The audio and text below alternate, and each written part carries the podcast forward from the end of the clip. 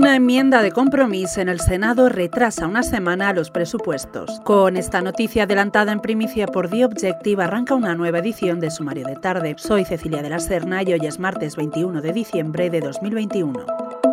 El Gobierno ve frustrados sus planes de aprobar este martes los presupuestos generales del Estado en el Senado sin necesidad de pasar nuevamente por el Congreso. La aprobación de una enmienda de última hora de compromiso ha frustrado la luz verde de las cuentas públicas. Ahora el Congreso está obligado a convocar una nueva sesión plenaria para el próximo martes 28 de diciembre, lo cual no estaba previsto ni por el Congreso ni por el Ejecutivo.